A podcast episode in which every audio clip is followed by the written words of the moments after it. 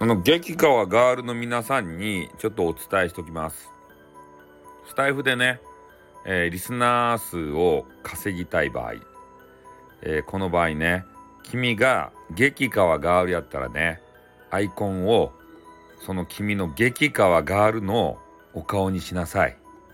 そしたらね俺たちみたいなキモオタがねワンサカ来るけん。それでそのキモオタたちはね大概紳士やけん。ね。なんとか姫をお守りせねばっていうようなナイトたちがいっぱい来るけんさ。それでね、えー、みんなでわっしょい楽しんだらいっちゃないとや。ね。まだあのスタイフ始めたばっかりでこのリスナーさんとかもおらんでねどうしようか右往左往している新人さんいるじゃないですか。もし君が激川ガールやったらね、え自分のあの自撮り場撮ってそればねあのサムネに新車い。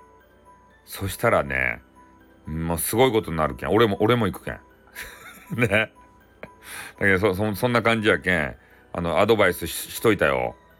ね。なんで人こんちゃろうかって思いようやろ。配信もね第一印象ですたい。まずは部屋の中に入ってもらわんことには話が始まらんと。